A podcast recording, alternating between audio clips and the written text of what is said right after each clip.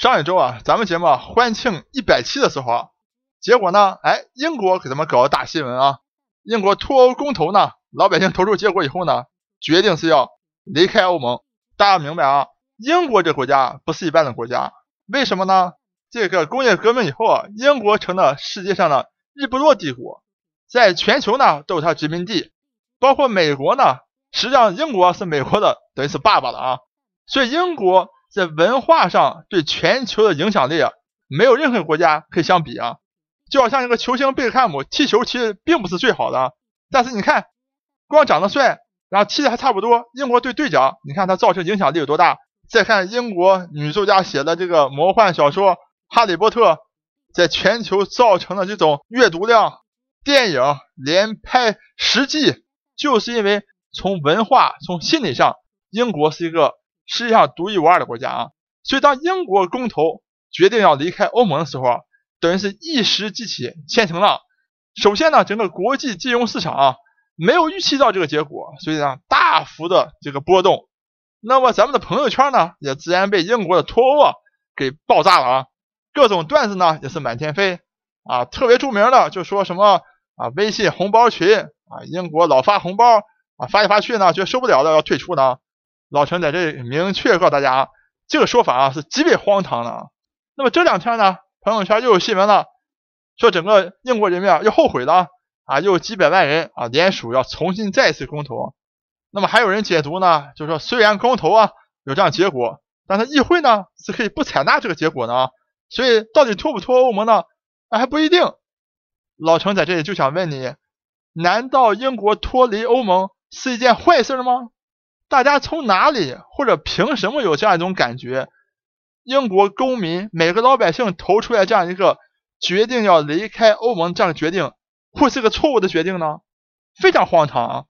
老陈在这里可以大胆的告诉大家啊，整个英国的公投的结果脱离欧盟可以讲是最好的决定。那么为什么是最好的决定呢？好，相信大家进入咱们大话界第一百零一期节目。英国离开欧盟是最好的决定。好，下面老陈呢就分几个层次啊，来告诉你为什么英国离开欧盟是最好的决定。第一层，对欧盟来讲是一个最好的决定。可能有的听众朋友们非常糊涂的啊，因为老陈啊，我看很多啊朋友圈的新闻啊，都写整个英国啊，什么每年给欧盟交八十亿欧元，怎么怎么样啊？这最大的金主啊，怎么会？他离开对欧盟是一个好事呢。现在老陈问你了，你知道什么是欧盟吗？你理解欧盟吗？你知道欧盟一开始怎么产生的吗？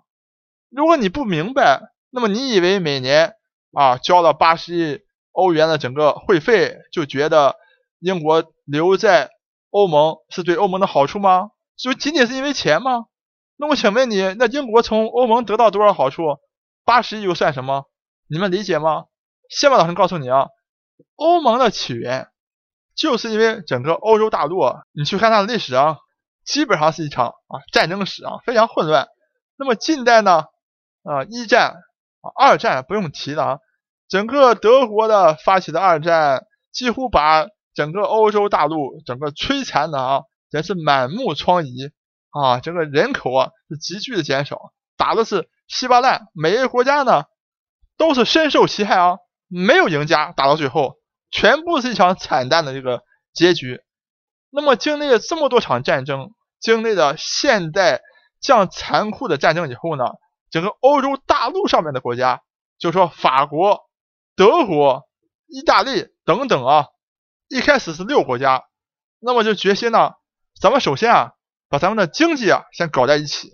那么当经济搞在一起，大家都是自由的贸易以后呢，就不会打仗了啊。这是非常正确的一个逻辑，所以呢，欧盟呢就在这样一个一个的啊经济共同体的作用之下呢，哎，慢慢的成型了。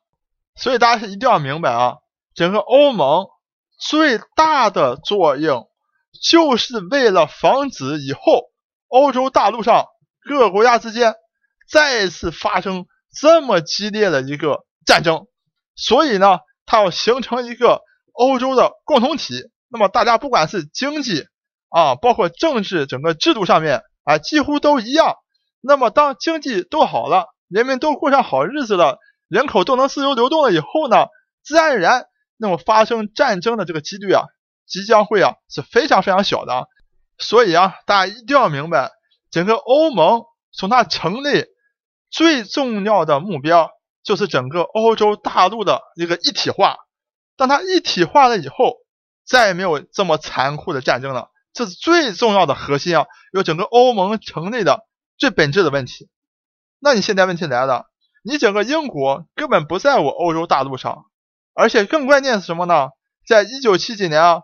英国说：“哎，我离你整个欧洲大陆也这么近，我也是欧洲国家，那么我也要加入你的欧盟。”那么法国这个总统戴高乐还讲呢，还不愿意这个英国加入啊？为什么呢？因为戴高乐讲了，你英国是美国的狗腿子，啊，你现在加入我欧盟，等于是美国派来的间谍插到我们整个欧盟来了，所以才一九七年，戴高乐还不愿意这个英国加入啊。那么咱们也不得不佩服啊，戴高乐总统的这个政治的这个预见性啊。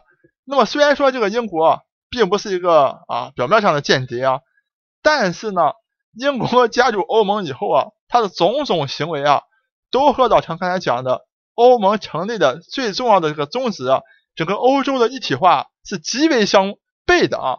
所以大家看到，当欧元成立的时候，整个欧元区的国家都加入了啊，德国马克都不用了，法国的法郎都不用了，但是你可以看到。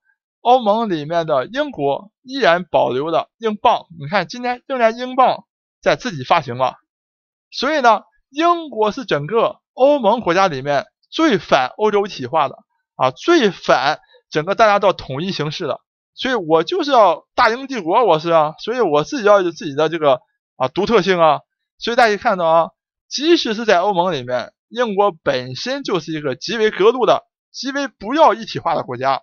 所以，当今天你去欧洲大陆旅行的时候，你可能搞一个啊申根签证以后，比如说你有了德国的签证，你可以到法国去，你可以到荷兰去，可以到比利时去，但是你去不了英国，你必须要再去申请一个英国的签证。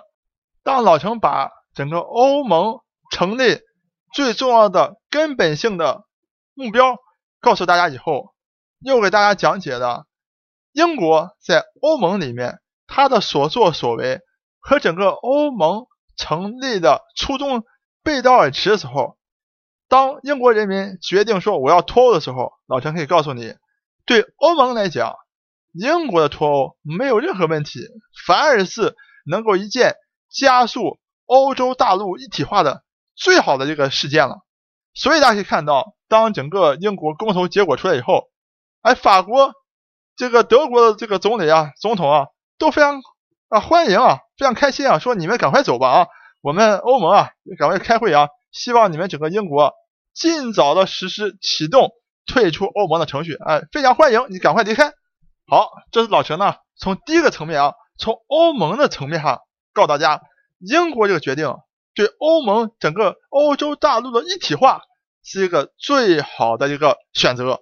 好，下面老师从英国本身这个层面和大家谈啊，英国的人民啊。公投决定啊，英国离开欧盟，对英国本身也是一个最佳的选择。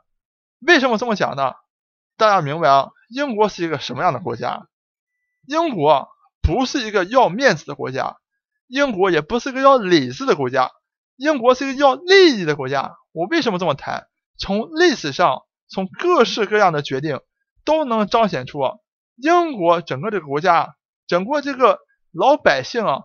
从骨子里面，从血液里面，对利益最大化的追逐啊，可以讲是独步全球啊！大家想象一下，你听过一句非常有名的名人名言，就是英国首相丘吉尔讲的：“世界上没有永远的朋友，只有永远的利益。”你看看人讲这话讲的多么的透彻。你再看历史上著名的各个国家的哲学家。一谈到哲学，大家的感受就是说是一个活在象牙塔里面一个思想者，充满情怀的人。而英国的著名的哲学家是干什么呢？都是搞金融的，都是搞经济的，什么亚当·史密斯啊，什么凯恩斯啊，什么李嘉图啊，包括连牛顿啊这么著名的物理学家也去炒过股啊，就会告诉你，英国这个国家就是利益挂帅，就是要看钱的啊。